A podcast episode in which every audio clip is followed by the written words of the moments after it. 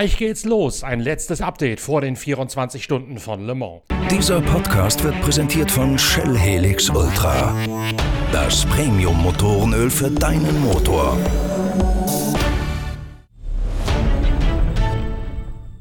Um 14.30 Uhr bereits steht der Start zum größten Sportwagen-Geisterrennen des Jahres auf dem Programm, die 24 Stunden von Le Mans. Höchste Zeit am Samstagmorgen noch einmal ein letztes Update zu machen, eine letzte digitale Runde durch das Ghost Town Fahrerlager zu drehen. Es hat geregnet über Nacht und zwar durchaus dramatisch, sodass heute Morgen im Warm-up alle Fahrer zunächst mit Regenreifen auf die Bahn gegangen sind. Die beiden Toyota haben probiert, eine schnelle Runde zu fahren. Die äh, privaten LMP1, sowohl der bei Collis als auch die beiden Rebellion haben darauf im Warm-up bereits bewusst verzichtet. Bei Toyota, das habt ihr ja in unserem Podcast gestern nach der Hyperpole gehört, gibt es einiges an Arbeit. Sebastian Buemi ist dann auch prompt im Warm-up der schnellste gewesen. Höchste Zeit also, unseren exzellenten Draht direkt hinein in die Toyota-Box mal wieder be zu benutzen und glühen zu lassen. Der singende Draht live in die Toyota-Box. Dort steht jetzt Rob Leupen, der Teamchef, bereit, um zu erklären, wie die Diskrepanz zwischen den beiden TS 050 fürs Rennen aussieht ausgemerzt worden sein soll und überhaupt, wieso die Stimmung ist in der Geisterstadt Le Mans. Alles Gute von Le Mans 2020. Anders als wir es gewohnt sind. Keine 250.000 Zuschauer, kein Hektik, kein, nicht viel Presse. Kann auch mal positiv sein, aber grundsätzlich äh, die Autos fahren und äh, darüber freuen wir uns, äh, obwohl es wirklich äh, sehr gewöhnungsbedürftig ist. Nichtsdestotrotz, wir haben gestern äh, ein super Qualifying gesehen mit Rebellion sehr nah an uns dran. Äh, das hatten wir erwartet. Äh, sie sind sehr, sehr schnell auf eine, auf eine Runde. Mit der Leistung, die sie haben, wussten wir, wussten wir, dass sie bei uns in der Nähe sein würden. Leider hat Kamui zwar die Pole geschafft, aber ja, die ultimative Runde zum Ende hin musste dann gecancelt werden. War für uns aber eine ja, Bestätigung, dass äh, über die letzten Jahre das Auto langsam nur, aber doch stetig weiterentwickelt worden, wurde. Und äh, ja, wie jetzt äh, in, auf 1 und 3 steht, die 8 ist ein wenig enttäuscht, haben nicht so das richtige Setup gefunden, haben das äh, noch vor dem Rennen äh, gewechselt und heute Morgen äh, im Warm-up kurz äh, geprüft und entsprechend auch äh, ja, für gut befunden, wenn man das in der Kürze der Zeit dann machen kann. Äh, generell schauen wir aber zurück auf, ein, sag ich mal, auf eine gute Vorbereitung hier in Le Mans unter sehr, sehr schönen Bedingungen, bis hin, dass es echt vielleicht doch mal ein bisschen zu warm war. Das Rennen sieht anders aus. Wir werden Abwechslung kriegen, das heißt auch äh, Strategie äh, für die Reifen wird wichtig, bei Regen, bei Sonne, äh, bei Kälte, in der Nacht, bei Wärme, tagsüber. Das wird bedeuten, dass ja, wir ein spannendes und sicherlich auch interessantes Rennen bekommen. Achtung, Rebellion ist gut. Wir sollten das ähm, ganz klar sehen. Sie waren nicht nur schnell äh, ins Qualifying, auch beim letzten äh, Free Practice äh, oder am Donnerstagabend haben sie gezeigt, dass sie sehr, sehr gut und sehr, sehr schnell sind, wenn es kühler wird. Und wir müssen damit rechnen, dass äh, das äh, ein Großteil der Nacht der Fall ist, weil wir haben vier Stunden Dunkelheit mehr, als wenn wir im Juni fahren. Und dementsprechend äh, ja, sind die Chancen für Rebellion realistisch. Wir müssen wirklich konzentriert sein, up-to-date sein. Äh, die Strategie muss passen. Äh, unsere Crew muss bei jedem Boxenstopp äh, sehr konzentriert zu, zu, zur Gange gehen, um einfach dafür zu sorgen, dass wir da Zeit gegenüber Rebellion gewinnen, gewinnen können. ja, und dann hoffen wir, dass wir morgen um 14.30 Uhr als Erster über die Ziellinie fahren. Aber aufgrund der Vorhersage aufgrund, was wir gesehen haben und wie viele neue Fahrer hier sind äh, in der Amateurklasse. Bei solchen Bedingungen, wenn es nass sein wird, äh, wird es sehr spannend. Und äh, neben, dass man einen starken Gegner schlagen muss, äh, muss man auch dafür sorgen, dass man heile bleibt und äh, jedes Ungemach aus dem Weg geht. Also freut euch auf ein tolles Rennen. Ich bin sicher, dass es äh, spannend wird und dass wir mit Rebellion einen einen würdigen Gegner haben und äh, mit der 7 und 8 zwei Autos, die beide um den Sieg fahren wollen. Ich hoffe es für beide, dass wir am Ende hinkommen und dieses Mal ein bisschen mehr Herz für die 7. Zweimal war es die 8. Dementsprechend schlägt mein Herz jetzt für die 7. Aber am Ende soll es ein Toyota sein. Viel Spaß dabei und äh, ja, drück uns die Daumen.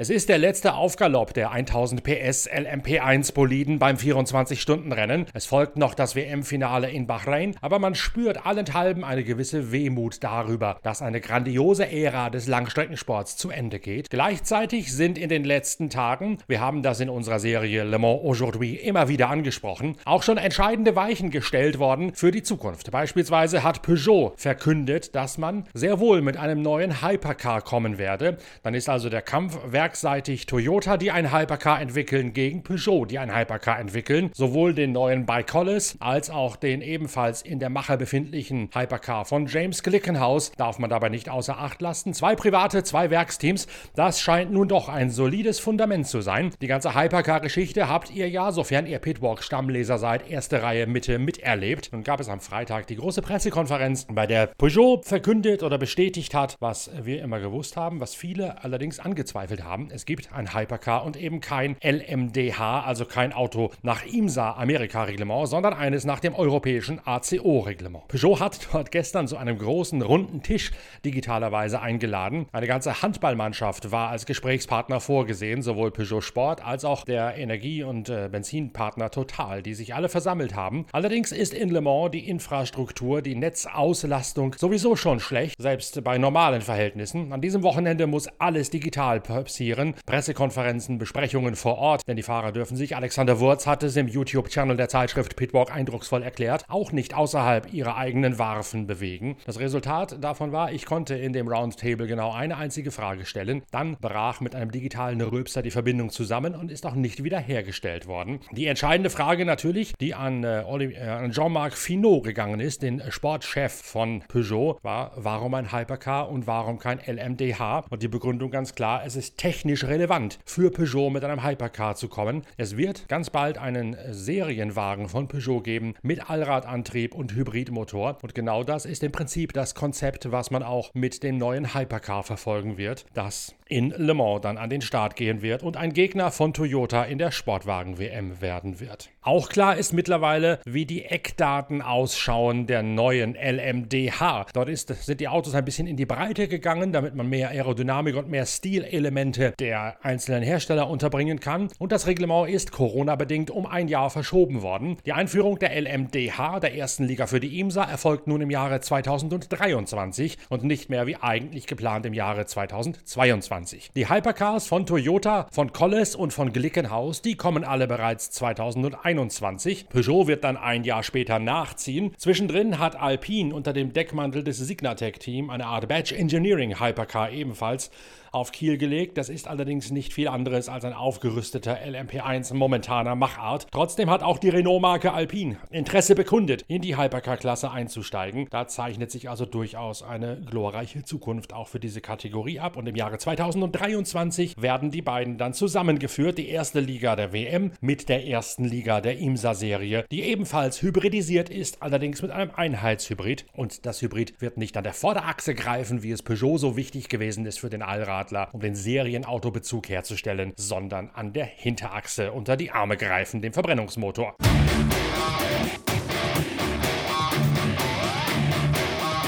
Jetzt die 24 Stunden von Le Mans, natürlich in aller Munde, weil dort die Ära der LMP1 gerade endet. Toyota der letzte Mohikaner mit diesem 1000 PS Hybridmonster.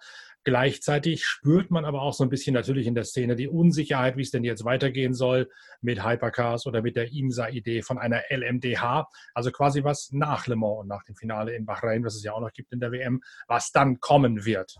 Die Szene war damals Ende der Gruppe C-Zeit vielleicht in einer vergleichbaren Umbruchphase. Fritz Gebhardt war damals hautnah mit dabei und er ist derjenige, der gerade massiv hinter den Kulissen daran arbeitet, dass es in Hockenheim Anfang Mai eine Art Gruppe C Revival auf deutschem Boden geben wird. Ein Supercup-Rennen im Rahmen des äh, Bosch Hockenheim Historik, des Auftakts der historischen Motorsportsaison. Da stellt Fritz Gebhardt im Hintergrund gerade die Weichen, guckt deswegen, nehme ich mal an, auch mit mindestens einem Auge nach Le Mans und entdeckt vielleicht Parallelen zwischen dem Auslaufen der LMP1 und dem Auslaufen der Gruppe C damals. Ja gut, das ist im, im Endeffekt kann man sagen, das ist das gleiche Ende es ist für die ganzen Werks, selbst für die Werksteams wird es irgendwo einen, einen Kostenblock geben, der nicht mehr so leicht durch den Vorstand geht. es, ist, äh, es sind nicht mehr so viele Interessenten da. Und wenn man sieht, die neue Klasse, die kommen soll, sind ja nur drei, glaube ich, drei, der Gütenhaus, der Toyota und dann war noch einer dabei, glaube ich. ich weiß Bei Collis ist noch dabei und Peugeot wird noch kommen, wie wir Peugeot, heute wieder lernen. Dann ist natürlich auch wieder nur bis auf den Collis und den Gütenhaus sind es dann auch wieder nur Werkseinsätze. Und ich denke, dass man äh, das noch ein bisschen vorsichtig beäugen muss, ob das nicht in die falsche Richtung geht. Weil damals mit der Gruppe C am Ende war es ja auch so, dass es aufgrund der Kostenexplosion nicht mehr weitergegangen ist und dass die Werke dann andere Interessen hatten. Und momentan geht ja das alles in Richtung Elektro. Gut, das wäre die richtige Richtung. Aber ich denke, dass da das letzte Wort noch nicht gesprochen ist. Das Gruppe C-Ende war tatsächlich vergleichbar, auch weil es genauso wie heute zu teuer geworden ist, weil einfach die Kosten explodieren, weil man sich auch vielleicht aufgeschaukelt hat an der eigenen Begeisterung über sich selbst und über die Autos?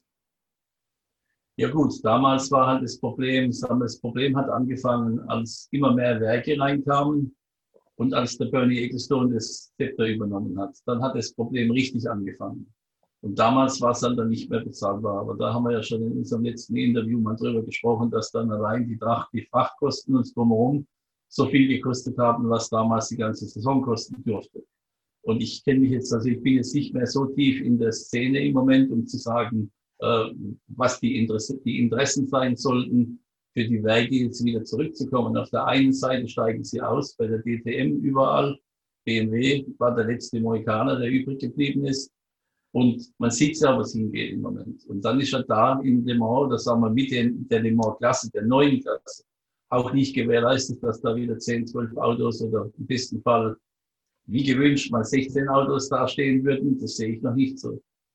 Ich war damals, als die Gruppe C eingestellt wurde, noch äh, ziemlich jung, um nicht zu sagen auch persönlich beleidigt, weil ich die Autos immer am mit Abstand spannendsten, prickelsten fand als junger, als junger Motorsport-Fan. Ähm, deswegen mag sein, ich schätze das falsch ein. Aber damals gab es diesen Unterbau noch nicht, der jetzt quasi wie bei deinem Hockenheimer Rennen Anfang Mai dienen kann als Auffangbecken, diesen Unterboden eines historischen Motorsports, wo die Leute sich quasi dann auf die Vergangenheit zurückbesonnen haben.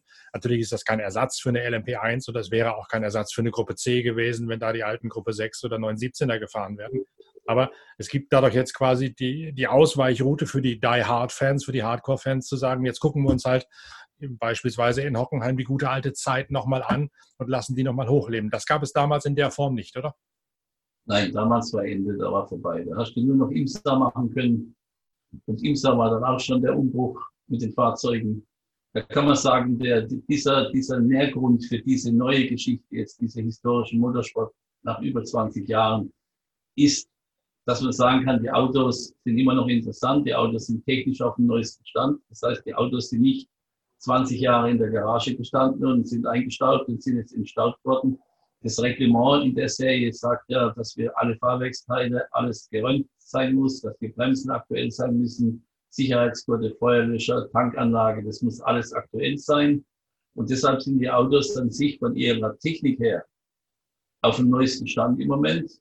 Und sagen wir, das Interesse, das, da bin ich erst auf die Idee gekommen, nachdem ich gesehen habe, was da für ein Interesse da ist, diese Autos zu sehen von den, von den Leuten, von den Zuschauern. Da sind wir auf die Idee gekommen zu sagen, wir machen sowas und das letzte, der letzte, das letzte Quäntchen kam dann von Jochen Nerpel und von Wolfgang Hutter vom Hockenheimring und von Hutter Promotions in Hockenheim bei der Testfahrt von uns, dass die gesagt haben, sowas wollen wir unbedingt bei uns in der Rennserie haben. Dann habe gesagt, okay, mit den Kontakten, die ich noch zu den Leuten von früher habe, könnte ich vielleicht sowas im Hintergrund mitorganisieren.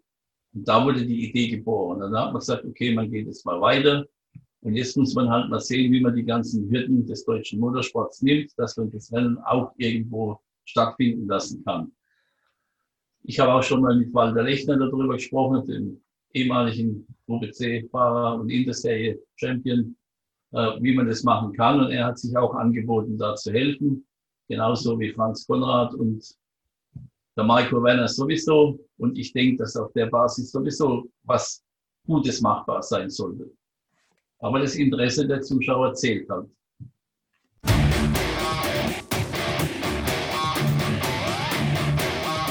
Irrsinnig spannend ist in diesem Jahr die LMP2-Klasse mit 24 Autos, von denen ein gutes Dutzend das Rennen aus eigener Kraft gewinnen kann. Auf der Pole für dieses Rennen steht Philipp Albuquerque im United Autosports Auto, dahinter Guido van der Rade und Yamashita sowie Alex Brundle, Will Stevens, Anthony Davidson und Oliver Jarvis. Das liest sich alleine schon wie ein Who is Who des Langstreckensports. Philippe Albuquerque fährt für United Autosport, das ist jenes Team, das Zach Brown gehört, also dem Chef von Andreas Seidel, dem Teamchef bei McLaren in der Formel 1. United Autosports gilt hier als so eine Art Klassenprimus innerhalb dieser LMP2. Man fährt die Marke, die man fahren muss, nämlich Oreca und nicht etwa Dallara oder Ligier. Und man hat auch die richtigen Reifen drauf. Und ganz wichtig, man hat eine gigantische Fahrerpaarung auf beiden Autos. Philippe Albuquerque, der Startfahrer auf dem einen, Alex Brundle, der Startfahrer auf dem anderen der United Autosports Oreca. Dort allerdings fährt der Fahrer mit, der wohl perspektivisch am meisten zu beachten ist. In der LMP2 2-Klasse sollten wir alle gemeinsam auf einen ganz besonderen Jungen achten, nämlich auf ihn hier. Hallo, ich bin äh, Job van Eutert, äh, Fahrer für die 32 äh, United Autosport LMP3, LMP2. Ähm, und dieses Jahr werde ich mein zweite 24 äh, Stunden von Le Mans fahren. Äh, und ja, es ist ein schwierig und ganz stark Feld dieses Jahr. Ähm, ja, wir, wir sind sehr kompetitiv, aber ja, es ist auch ein 24-Stunden-Rennen und man weiß nicht, wie es äh, äh, ja, endigt. Äh, so, ja, ich denke, dass wir kompetitiv sein werden äh, und ich werde alles geben bis der letzte Stunde. Unschwer zu erkennen, der junge Mann ist kein Schwabe, sondern ein Niederländer, aber ein echter fliegender Niederländer. Er startet, wie gesagt, vom fünften Startplatz aus, beziehungsweise Brundle wird starten und äh, Van Utrecht dann im zweiten Turn ans Lenkrad gehen. Ein Turn bei dieser LMP2 dauert etwa 35 Minuten. Regen ist vorhergesagt und man fährt mehr Stunden als sonst in der Dunkelheit. Das gibt auch Van Utrecht deutlich zu denken. Es ist ein zweites Le Mans nach einem Jahr im G-Drive-Team von Alex, äh, von, von Roman Rusinov, dem zahlungskräftigen Russen. Jetzt hat also Van Oetert den Aufstieg geschafft in die absolut erste Macht der LMP2 und auf den sollten wir ganz besonders achten. Alex Brundle fährt dort den Start und dann kommt Van Oetert.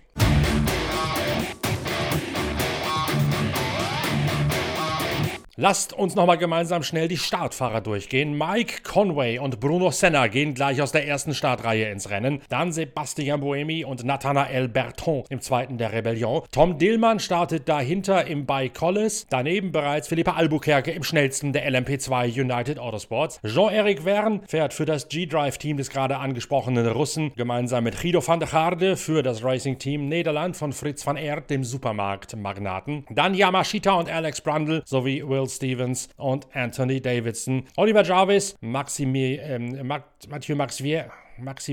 Und Mathieu Vaxivier, so heißt er, André Negaro und Renger van der Sande, dann Nicolas Lapierre dahinter. In der GTE Pro ist es Gian Maria Bruni auf der Pole, dann James Calado, Nicky Thiem, der WM-Tabellenführer und sein Teamkollege Alex Lynn sowie Davide Rigon und Kevin Estre, der den Start fährt, im zweiten der Porsche 911.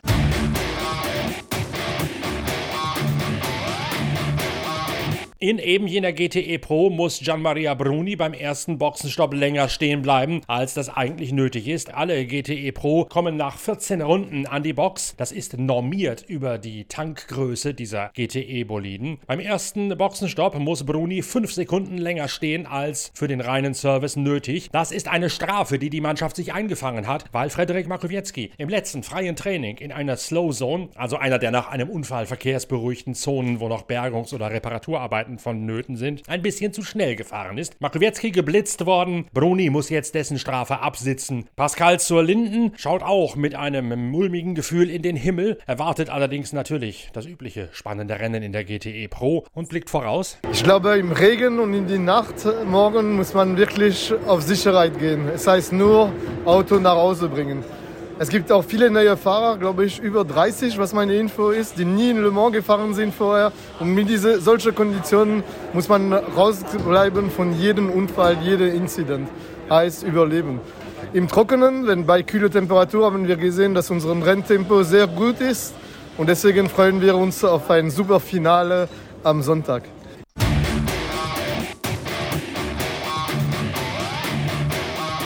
So viel der schnelle Schweinsgalopp von Le Mans Aujourd'hui durch alle Klassen und durch alle Nachrichten von der Morgenlage vor den 24 Stunden von Le Mans. Wir melden uns dann natürlich nachher während des Rennens wieder mit Updates von den verschiedenen Fahrern live aus der Toyota Box wie üblich. Da könnt ihr auch reingucken über die Internetseite lmunited.com bzw. 24hunited.com, so heißt sie. 24h-united.com. Da gibt es Einblicke hinter die Kulissen, die Toyota gemeinsam mit dem ACO, dem Le Mans Veranstalter, ermöglicht. Viel zu lesen gibt es in der neuen Ausgabe der Zeitschrift Pitwalk, vor allen Dingen zur Technik des TS 050, des Autos, das auf den Startplätzen 1 und 3 ins Rennen gehen wird. Und viel zu gucken gibt es auf dem YouTube-Channel der Zeitschrift Pitwalk. Ein Talk mit dem fünffachen Le Mans-Sieger Frank Bieler sowie mit Ralf Kellners und Lukas Luhr. Eine Expertenvorschau aufs Rennen mit Alexander Wurz. Eine Live-Schalte war das hinein ins Fahrerlager der Geisterstadt von Le Mans, die wir am Freitag gemacht haben. All das könnt ihr euch noch schnell zu Gemüte führen oder auch während des Rennens gerne mal aufrufen, während ihr wartet auf die nächste nächsten Updates der Pitwalk Collection in unseren Pitcasts. Wir melden uns sicherlich das eine oder andere Mal wieder im Laufe der 24 Stunden. Bis dahin viel Spaß mit dem Rennen und viel Spaß mit den diversen Formaten der Pitwalk Collection. Danke fürs Reinhören. Liked uns, teilt uns, gebt uns Sternchen, Däumchen, alles Mögliche und erzählt euren Freunden davon, dass ihr die umfassendste, hintergründigste Le Mans Coverage hier in der Pitwalk Collection und den Podcasts der Zeitschrift Pitwalk zu hören und zu sehen bekommt. Bis bald, danke fürs Reinklicken. Euer Norbert Okenga.